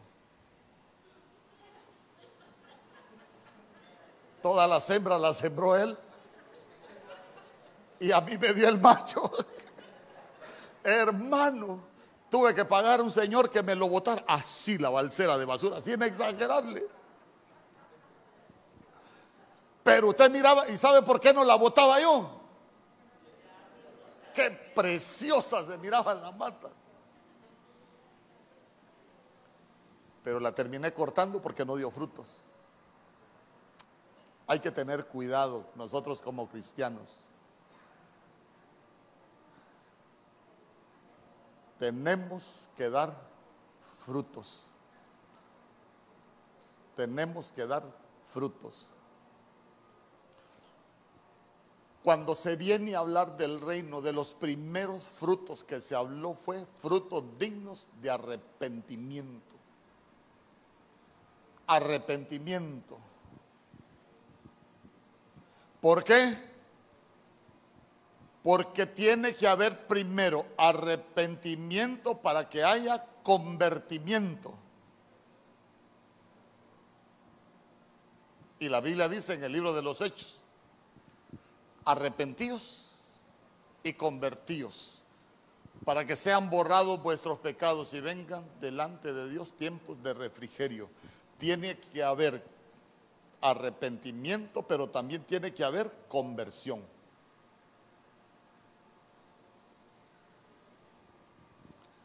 Imagínense que el Señor venga, vamos a verlos de Benecer si ya están listos para la ciega y le levante aquel montón de hojas. Este hermano solo es apariencia. Y sirve, y canta, y danza, y diezma, y ofrenda, pues no da frutos. Y entonces, hay que dar frutos. Ay, hermano, yo ya le he enseñado de los frutos, por eso ya no me detengo ahí, pero ya se dio cuenta que no el que se fue arrebatado, caminó con Dios y dio frutos. Sigamos. Juan capítulo 15, verso 1.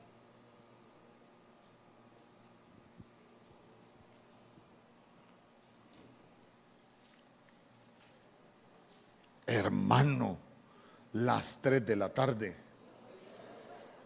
Oh. Si usted no me dice, no me fijo que son las tres.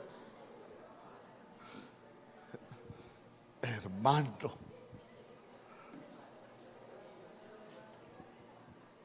Ay, hermano. ¿Cuántos han ido a un, cuántos han ido a un cumpleaños que han estado cinco horas abriendo la... No le digo el resto. Sí, hermano.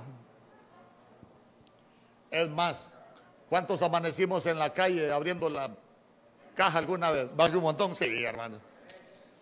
No podemos dedicarle un día al Señor. Mm.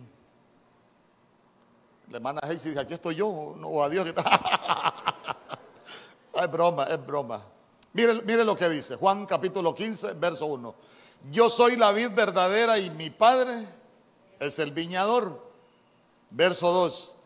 Todo sarmiento que en mí, usted es un sarmiento de Dios. Yo soy un sarmiento. Todo sarmiento que en mí no da fruto, lo quita. Dígale al que tiene la paz, lo quita. Pero no que está loca, no, lo quita, no, lo quita.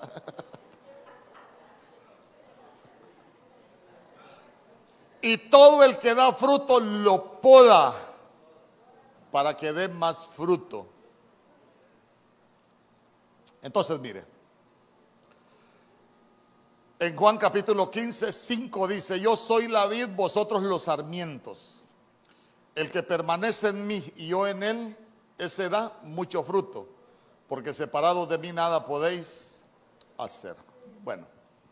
Entonces vea usted que está hablando de sarmientos sin fruto, pero que él, es la vid, nuestro Señor Jesús es la vid, el Padre es el viñador, pero está hablando de las posiciones del cristiano. En primer lugar, el, el Señor nos quita toda esterilidad. ¿Por qué? Porque todo el que no da fruto dice que lo quita.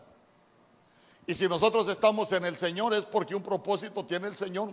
Entonces estamos para dar fruto. Dice amén conmigo.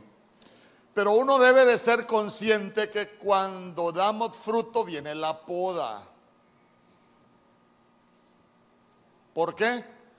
Porque el propósito de la poda es quitarnos lo que se va secando en nosotros para que demos más fruto. Como ya nos podaron y seguimos unidos a la vida, por eso es que dice que vamos a dar mucho fruto. Fruto, más fruto y mucho fruto. Por eso le leí Juan capítulo 15, verso 5, porque dice, yo soy la vid, vosotros los sarmientos, el que permanece en mí y yo en él, ese da mucho fruto. Cuando, cuando usted ve ese nivel de, de mucho fruto, es cuando usted ha leído de la mujer virtuosa.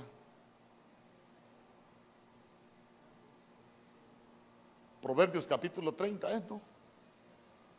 Mujer virtuosa, ¿quién la hallará?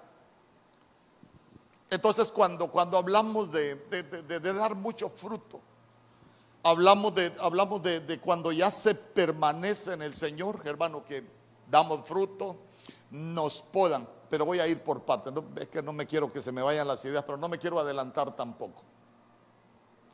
Cuando usted comience a dar frutos, debe de tomar en cuenta algo. Usted va a ser podado.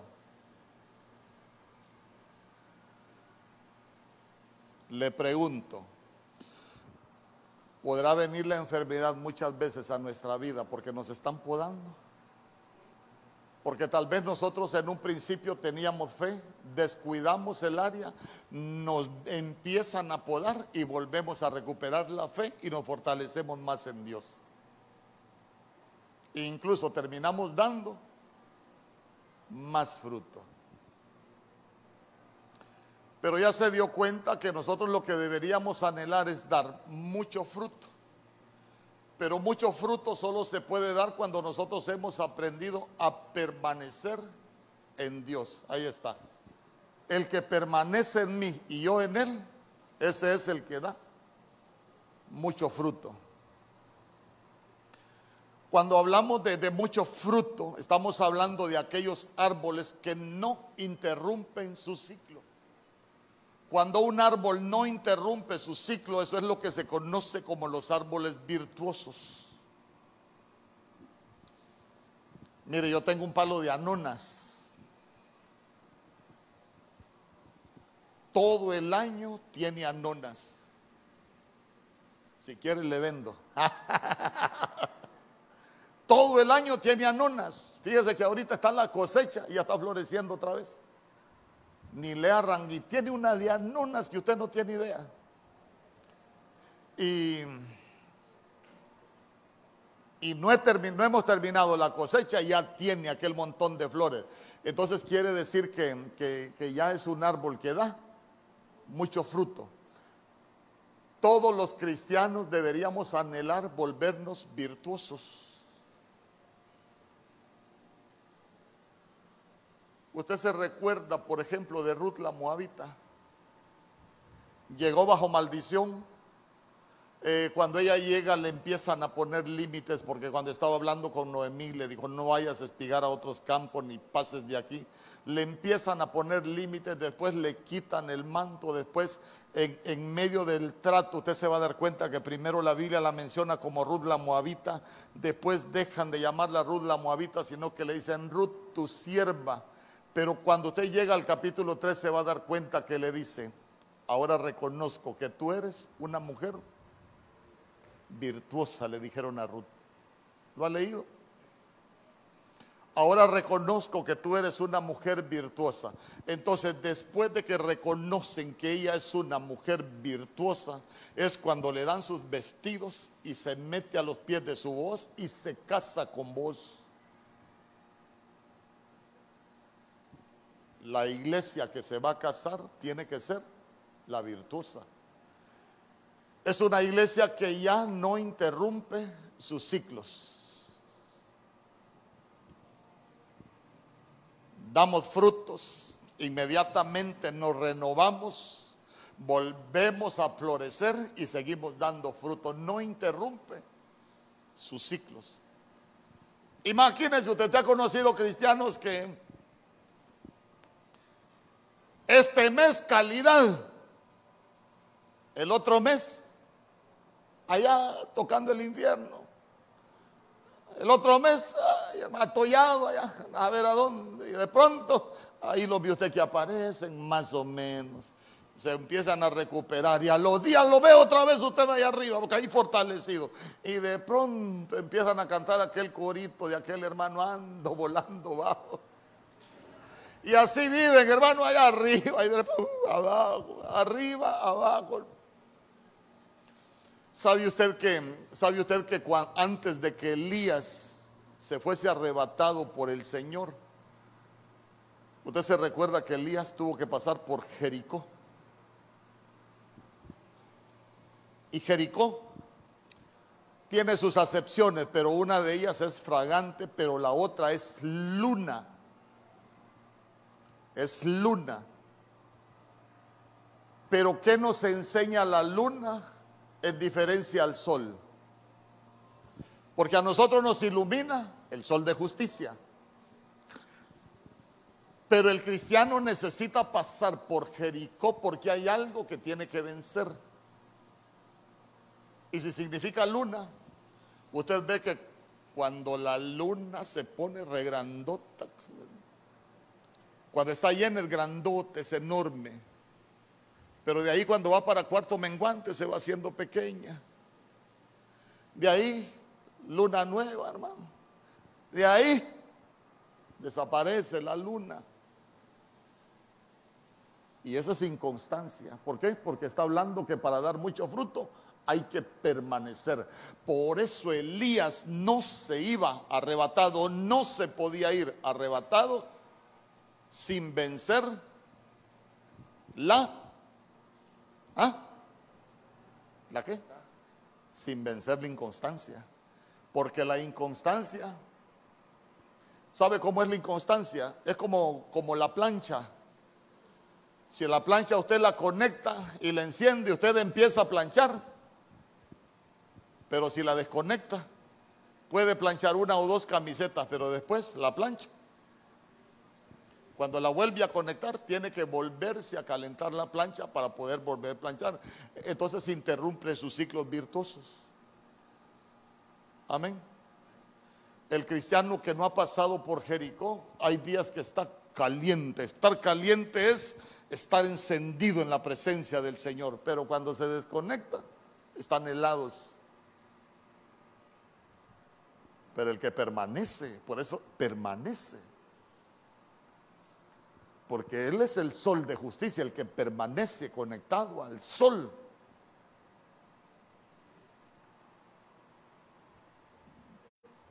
¿Para qué sirve la luz del sol, por ejemplo? Acuérdese de ciencias naturales, el proceso de la fotosíntesis. ¿Alguna maestra aquí que me ayude con la fotosíntesis también? Fuente de energía Ajá, y el cristiano cuando se debilita, eh, si, si no estamos conectados a esa fuente de energía, ¿qué pasa? Nos debilitamos, dígame usted, busque, busque. ¿Qué pasó en la Biblia con todo el que se debilitaba porque se, porque se cansó? Ah, cuando Amalek iba, el pueblo de Dios iba por el desierto, Amalek los iba siguiendo. Pero Amalek, Amalek es un enemigo que, no ataca al que va fortalecido. Amalek no atacaba a los del frente. Dice que Amalek iba atacando a los, de los a los de la retaguardia, a los que se iban cansando. ¿Por qué? Porque se habían desconectado de la fuente de energía. David por andar de, descuidado, un día dice que se cansó en la batalla y fue cuando se levantó el gigante Isbibenot. ¿Por qué? Porque uno se el peligro que se corre es cuando uno se desconecta, hermano. Mire, Usted no me va a dejar mentir cuando uno está conectado con el Señor. Hay algo que se mueve en su casa y yo vengo reprendiendo y vengo aquí, vengo haciendo allá. Pero cuando uno está desconectado, ay hermano. Ni al gato corre.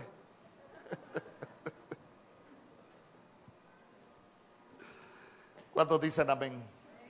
Ah, entonces nosotros necesitamos permanecer para estar conectados. Dice amén. ¿Y sabe qué es lo más bonito? Que cuando usted ve la palabra arrebatamiento, y quiero que me la ponga ahí, arrebatamiento, por ahí está.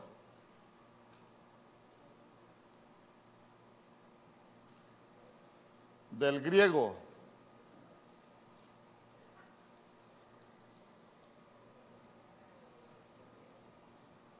cuántas cosas he enseñado hoy.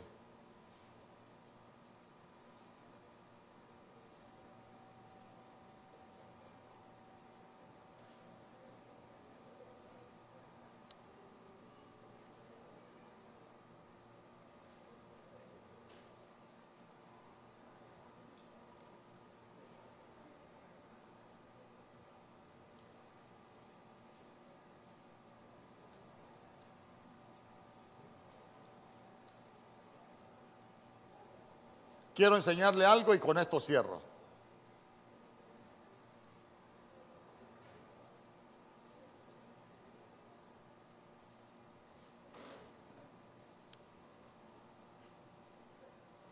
Solo téngame paciencia ahí.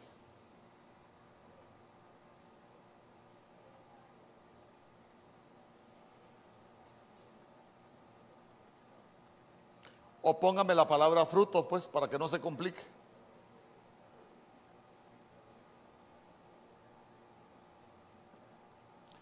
De la, que tengo ahí seguido, la 2590, Diego 20, ahí está, ahí está. Mire bien, la palabra fruto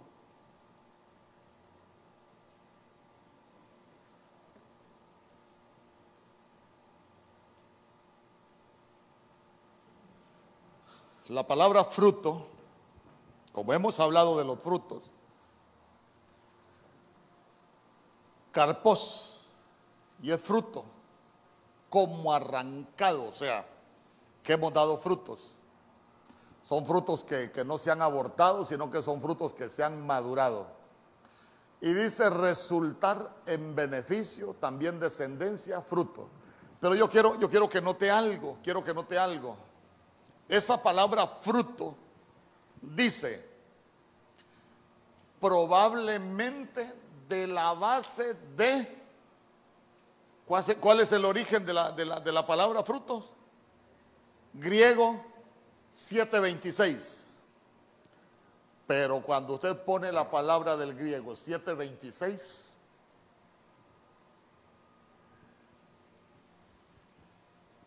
G726, quiero que note eso para que vea usted que cómo tiene sentido todo lo que la Biblia enseña y cuando uno aprende a, interpretar estos diccionarios.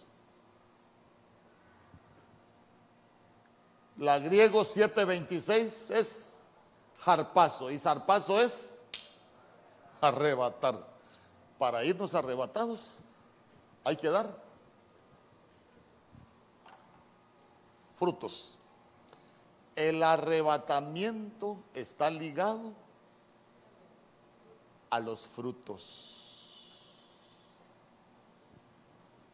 Amén. Y quiero que se ponga de pie.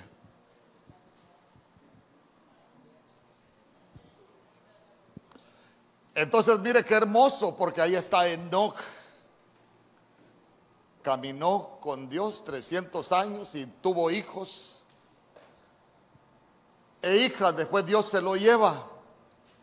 Pero los hijos son frutos. Entonces note algo que los frutos están ligados con el arrebatamiento. Damos frutos arrebatados. No damos frutos, cortados. Estériles, nada. Frutos malos, cortados. Yo quiero hacer una oración breve para que nos vayamos. Son más de las 3 de la tarde. Pero no podía enseñar de otra manera acerca del arrebatamiento porque hay tanto ataque y tanta doctrina en contra de esto. Porque la gente dice que son cosas que no están en la Biblia, pero hoy quise enseñarle yo que ahí están.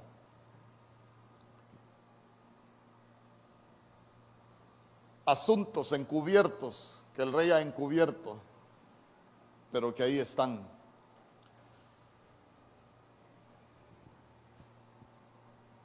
Pero quiero dejarlo este en su corazón. Nosotros nos estamos preparando para el día que el Señor venga no se prepare solo para las cosas de la tierra.